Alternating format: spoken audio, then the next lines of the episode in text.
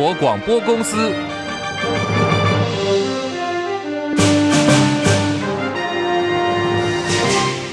大家好，欢迎收听中广新闻，我是黄丽凤。财经焦点来关注的是，美国联准会态度转鸽，利率再次按兵不动，也暗示明年将会展开降息。美元指数应声重挫，热钱狂潮今天席卷了亚洲，台北股汇双涨。在新台币的汇率方面，狂升二点五四角，一举冲破了三十一点五、三十一点四、三十一点三元三道关卡，更触及到三十一点二七二兑换一美元，攀上最近两周来的新高点。而台北股市在资金的簇拥下，开盘大涨一百四十点，创下今年新高。高那么现在台北股市是来到一万七千六百零三点，涨一百三十二点。目前成交量已经放大到了三千两百二十三点一九亿元。台积电今天表现秒填席，最高涨七块钱，来到五百八十一元。英业达自研 AI 晶片也传捷报，连续两天飙涨停。此外，中央银行今天下午要举行第四期的年终里监事会议，市场预期说政策利率将会连三动，重贴现率、担保放款融通利率，还有短期融通利率都将会继续的维持。市场持续关注央行对于经济成长预测、通膨、新台币汇率，还有房市管制措施等重要的议题。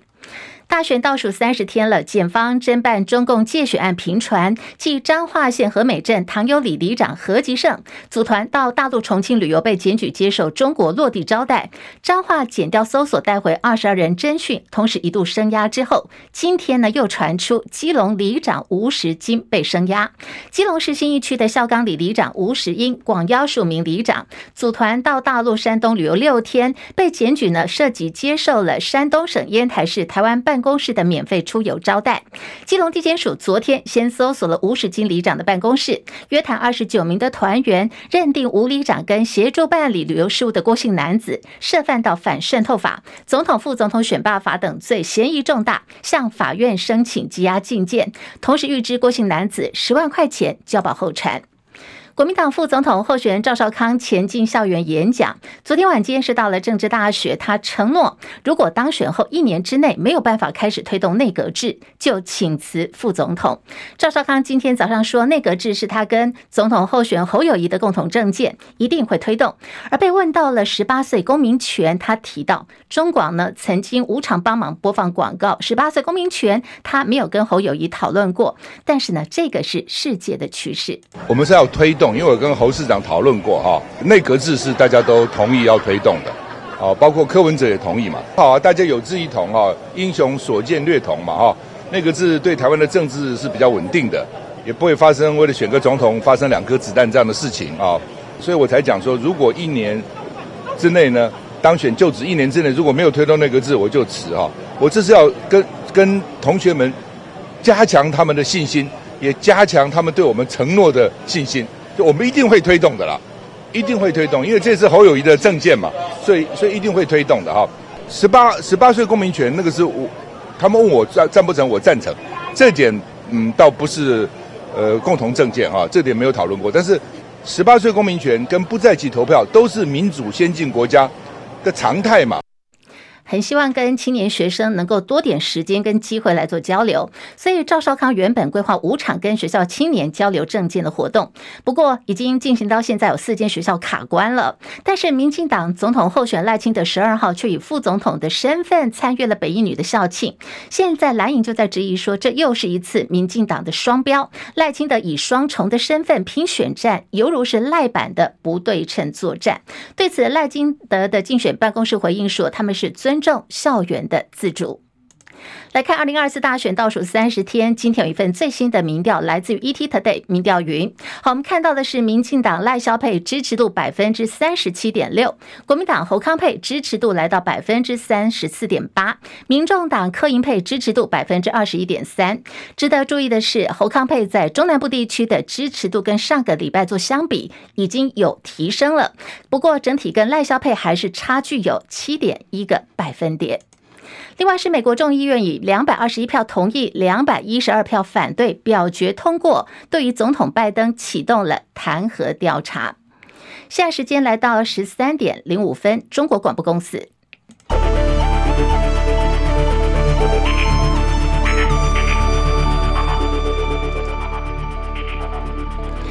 新台币兑换美元，午盘呢暂时收在三十二三十一点二七兑换一美元，是大升有二点五六角。新台币的这个汇率呢，现在呃，在今天在美国的这个联准会在利率政策宣布之后，现在台币的汇率今天大升二点五六角。台北股市的部分呢是涨了一百四十五点，来到一万七千六百一十四点，涨幅百分之零点八三，成交量三千两百八十七点五一亿元。柜台指数涨零点八七点，两百三十四点六七点，涨幅百分之零点三六，成交量八百九十八点九三亿元。日本股市走跌，来到三万两千六百八十六点，下跌了两百三十九点，目前跌幅百分之零点七三。韩国股市涨三十二点，两千五百四十三点，涨幅百分之一点三零。港股方面上涨一百九十三点，来到一万六千四百二十一点，涨幅百分之一点一九。大陆股市，上海综合指数小涨六点，两千九百七十五点。深圳成指呢是在平盘附近震荡，来到了九千四百八十五点。印度股市上扬了八百四十七点，现在已经来到了七万零四百三十二点，涨幅有百分之一点二二。国际汇价方面，欧元兑换美元一点零八九九，美元兑换日元一百四十一点七八，一美元兑换七点一三三二人民币。黄金价格最新报价每盎司两千零三十一美元。以上是最新的财经资讯。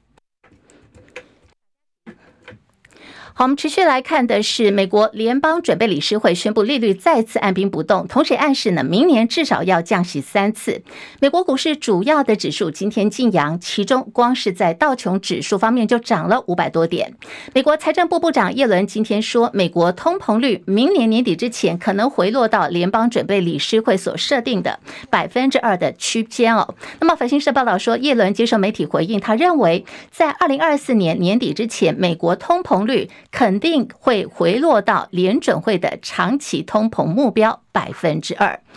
此外呢，也看到是历经了一个月的协商，德国政府终于化解了预算的僵局。官员证实，对于台积电跟英特尔的设厂补贴不变，强调全国都可以从这些的投资方案当中受益。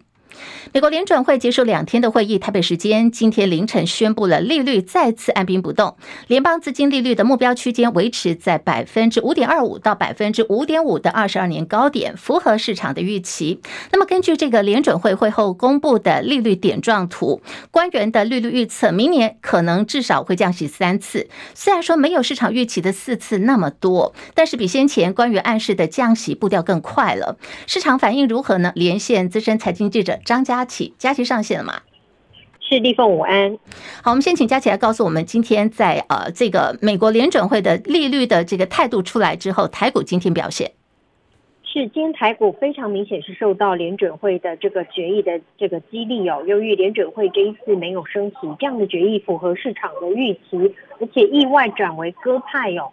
透露出降息的这个讯息哦，使得美股大涨。那么今天台股呢？虽然有台积电的除息，指数要先扣掉二十四点左右，不过呢，因为美股的走势相当的强劲哦，加上台积电市场认认为它有机会能够来填息，因此呢，今天指数是直接跳空开高。目前已经上涨一百五十一点，来到一千一万七千六百二十点，再度的写下今年的新高。而台积电的股价没有负大众的期待哦，果然在开盘的时候一举就秒填席。目前台积电的价位是五百八十元，上涨七元。涨幅达到百分之一点二，可以说是有效的在啊今天盘市的多头气氛当中扮演主导的角色。也因为整体的市场气氛目前现在是偏向比较正向跟乐观，所以整个盘面上几乎看得到各类股都有发动攻势的迹象哦。尤其 AI 族群呢，目前再度的成为市场聚焦的焦点，而这样的涨势不只有大盘，也扩及到 OTC 的指数。目前 OTC 指数上涨幅度接近百分之零点四，看起来目前是大盘涨幅大过于 OTC。那么法人就认为说，台积电是扮演主要的这个重要的角色，因为它权重够重，因此率领的整个大盘多头的攻坚，让盘势推进的力道又比 OTC 大很多。这是目前台股的情形，立凤。好，那么美国联准会放鸽台积电秒填息哦，加起来看就是说台股的后市，现在这个再攀新高的可能性后续如何嘞？是目前市场对于联准会这一次的这个呃动作呢，认为都是比较正向解读哦。本来大家引颈期盼这个降息何时会到，之下给了一个比较明确的这个进展，而且明年有可能是会降三次哦。当然，从另外一个非 watch 的这个呃指的波动来看，有它的这个降息幅度有可能还会大过于对于联准会的点阵图的预期，因此明年降息即将到来之下。对于资金潮的涌现，市场已经开始找到比较乐观的一个气氛。同时，因为通膨率的回升，以及在整个美国经济还是相当有韧性的情形之下，呃，渐渐的开始有法人认为，美国这一次可以软着陆，并且缓步的迈向这个金发女孩经济，是一个相当健康的情况。而这样的情形呢，也会让整个市场比较紧绷的气氛去和缓，而这个资金潮的涌现，也有可能让。新兴市场的部分呢，能够受惠；债市的部分呢，也会因为大家对于降息的期待转趋浓烈，而会让债市的表现呢，再度的出现一波行情，来啊、回补今年债市比较低迷的情况。立峰，好，非常谢谢佳琪提供的观察跟分析，提到了这个金发女孩的效应哦，热钱狂潮今天确实席卷了亚洲，台北股会表现双涨。那么现在台北股市持续往高点迈进，现在已经涨了一百五十四点，来到一万七千六百二十三点，涨幅百分之零点八九，成交量已经放大到了三千三百五十八点六四亿元。二零二四大选倒数三十天了，持续来关注的是网络战呢打得激烈。明年元月十二号是选前之夜，也再度上演了凯达格兰大道路权争霸战，各阵各阵营呢可以说是叠对叠哦。那么昨天这个三方过招的结果，就是由民众党。兵分九十九路哦，手刀抢下了凯道的路权。可是民进党也是有斩获的，他们抢走了前三天布置起的路权，也形成了干扰。国民党的部分全数落空，所以已经决定要在总统候选人侯友谊本命区，在新北板桥第一运动广场来举办选前之夜。在民众党抢下了凯道路权之后，绿营开酸哦，这个是民进党台北市党部主委张茂南，他竟然用台语开酸民众党不自量力。打肿脸充胖子，博了卡中被夹了下游哈。坦白讲，如果说人数不足，他当然是自曝其短了哈。对此，科办发言人被称为这个“战狼小姐姐”的陈志汉就爆气反击说：“我们的支持者要站出来塞爆凯道，没有抢赢人家哦，就用这种财大气粗的说法，让他们看看我们绝对有能力把凯道给塞爆。全体总动员，大概至少兵分九十九路吧，走一种比较不一样的选举的策略，整个的场子可能会跟蓝绿两党非常非常的不一样。”好，确实，现在民进党的部分是包下了元月九号到十一号这三天的凯道路权，也让民众党面临到说，我选前之夜十二号的这个场地布置时间不够哦。这个考验对民众党来讲，说他们要考虑改变舞台的形式，减少搭建的时间。那么，民众党的候选人柯文哲出奇招，阿贝说他想过了，干脆我们舞台也不要搭了，就把柯。这个车子呢，直接开进去，开到凯道就在那里，他可以站上车子，在广场中间上头演讲。他说这样子呢。舞台布置的时间还有经费就通通省下来。对于民进党台北市主委张茂南开酸，民进党秘书长徐立敏也做了提醒，说不管在任何场地，只要把价值精神陈述清楚，就是一个好的活动啊，不要这样子冷嘲热讽。所以张茂南随即也声明道歉，他说呢，相关的这个发言他通通都要收回来。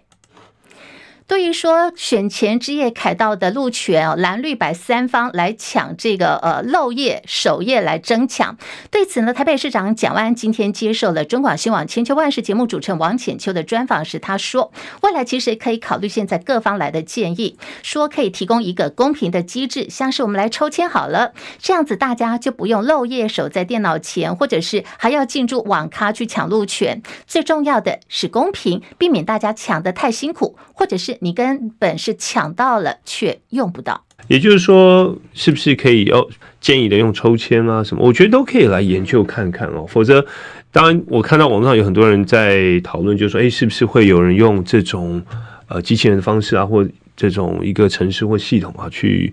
去守在电脑前面啊，或者是透过这样的方式来抢开道？所以，呃，我觉得我可以请同仁来研究看看，怎么样的方式？当然，最重要是要公平。嗯哦，而且是大家都可以接受、可以认可的方式，就特别是在大选的期间。选前之夜的凯道路权哦，这一次是由民众党首刀抢下了。就媒体人黄阳明整理从二零零八年开始的总统大选的选前之夜，他说很巧合哦，有一个现象就是呢，由当次总统当选人抢下凯达格兰大道的路权。由于柯文哲现在的这个多项民调在。各个这个媒体民调，他都表现是排老三，是否能够让凯道选前之夜胜选的连庄魔咒延续，也值得后续的观察。对于这个选前之夜得凯道得天下的江湖传说，台北市长蒋万安不以为然。来听听看蒋万安怎么说。黄阳明他统就是有整理出来啊，就过去哎，好像每一次在选前之夜升级到凯道。好像都有当选或当选几率比较高，当然我觉得这个是蛮有趣，可以参考啦，但也没有一定。哦，像我自己去年选台北市长的时候，我也没有抢到凯道或最好的，人家没抢到凯道，人家也是胜选了，对不对？那。好，这个是蒋万安，蒋万就说：“我去年在选台北市长，我也没有抢到凯道啊。可是我现在是台北市长。”好，黄阳明也讲说，四年前呢是第一次选前两天，当时大家记得吗？就是韩国瑜是在呃选前的两天那个晚上，他在凯道进行了这个造势活动。那么之后呢，选前之夜就是小英登场了，表示说韩国瑜在选前两天，当时这个造势场面相当惊人，反倒呢是催出了绿营的危机意识，因此。隔天选前之夜，蔡英文的造势活动人潮更多，而且大量的年轻人在当晚造势活动结束后，直接呢就坐车，有的是包车直接返乡投票，人潮挤满了高铁、台铁车站，还有客运站。果然，蔡英文最后他标出了是史上空前的最高票，八百一十七万票连任了。由于赖清德阵营现在抢到的是元月九号到十一号，就是明年选前之夜之前三天的这个凯道路权，会不会想要在明年的元月十一号选前两天的时候，也要在凯道来办大型的造势活动呢？好，现在各方也在持续的观察。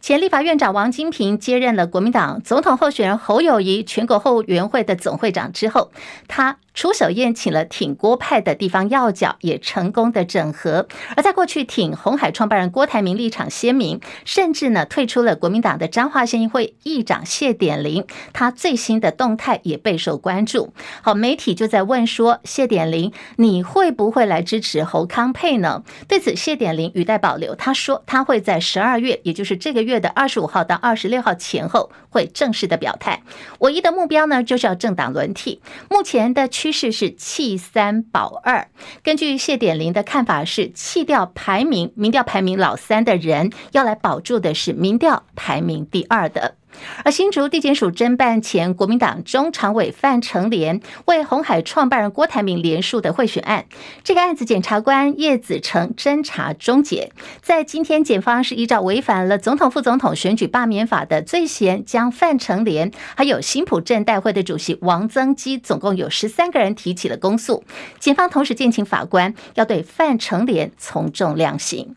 国民党总统候选人侯友谊今天呢，继续是在高雄扫街造势。哇，他的行程是爬爬造的，跑遍了旗山、冈山、梓官、桥头、大社。侯友谊说，他看到了高雄支持者的热情。林先元报道。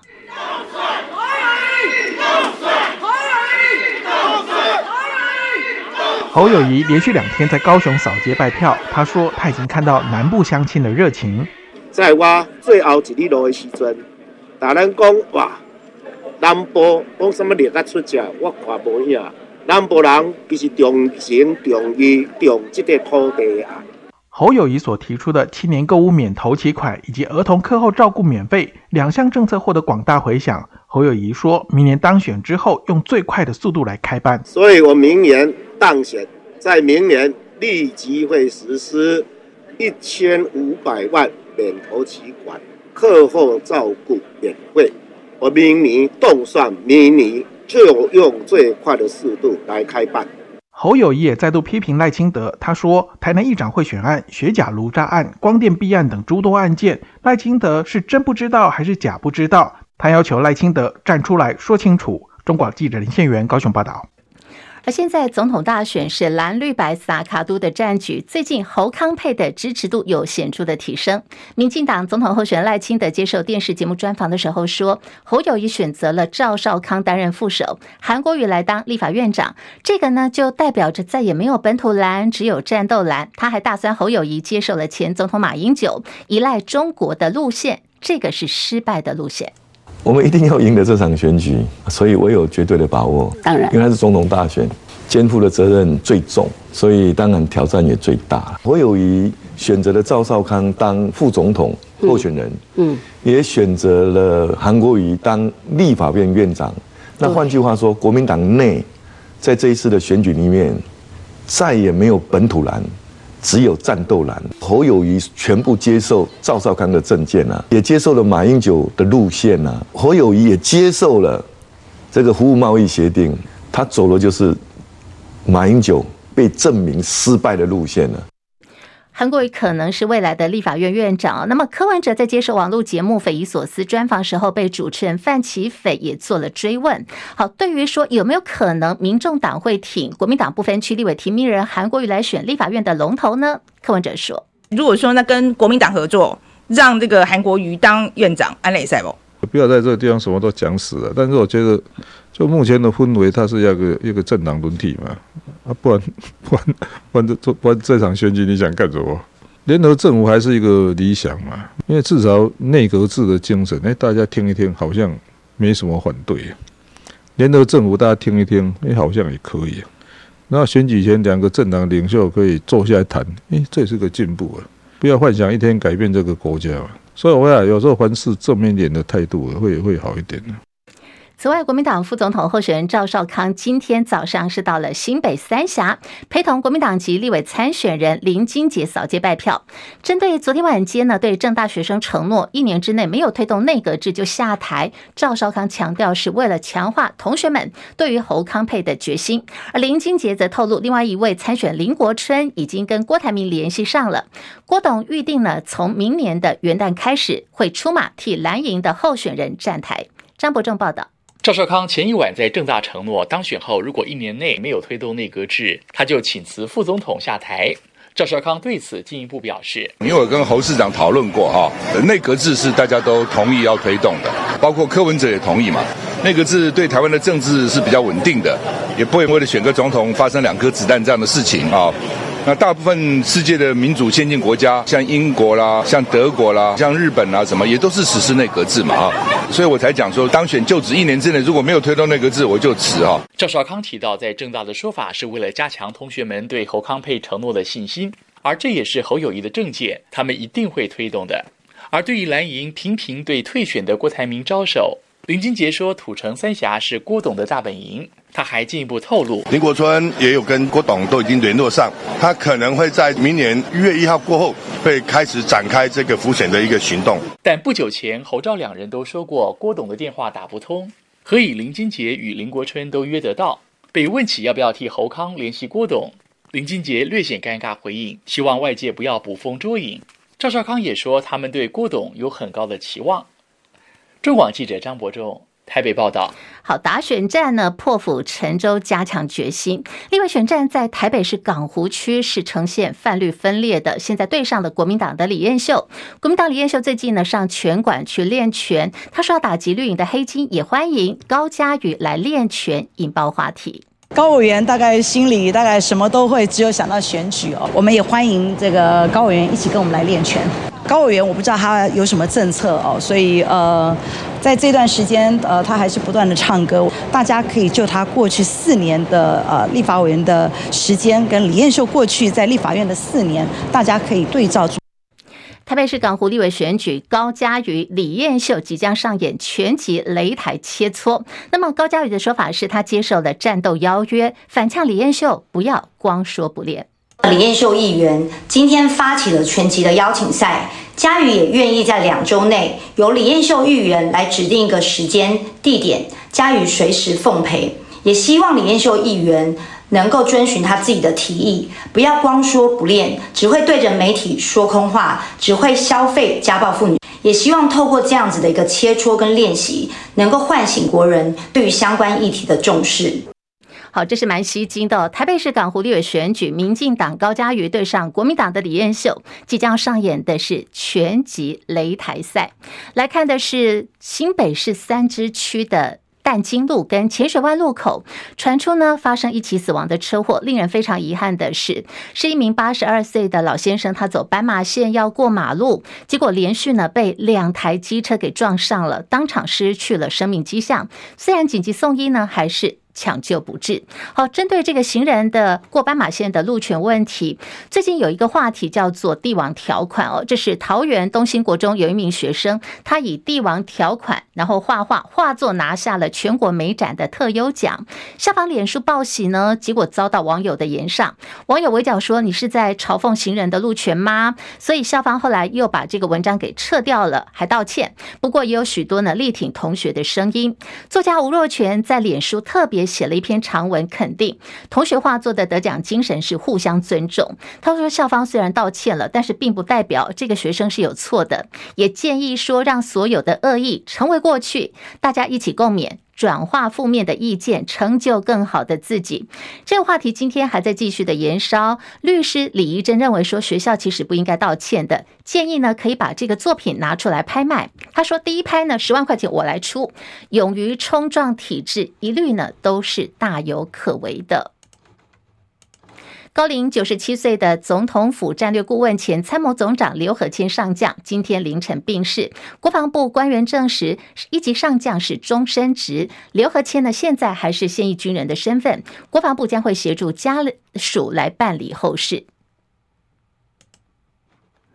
在住宅区开酒吧真的要小心哦！在新竹市有一家是开在住宅区的小酒吧，虽然名称叫做小吃店，不过每天晚间营业到隔天清晨的五点。哦，这个欢唱声啊，还有酒客的喧哗，有人喝醉了大声吵闹，都让这个邻居呢夜夜难眠，甚至还出现了严重的焦虑症。市府在今年已经做了三次的稽查，环保局五次的测定，这间呢小吃店都违反了规定被开罚。现在邻居呢也提告求偿，法官审理之后判处业者跟房东要连带赔偿二十四万元。以上新闻由黄丽凤编辑播报。现在各地高温在二十六度到二十八度之间。中国广播公司。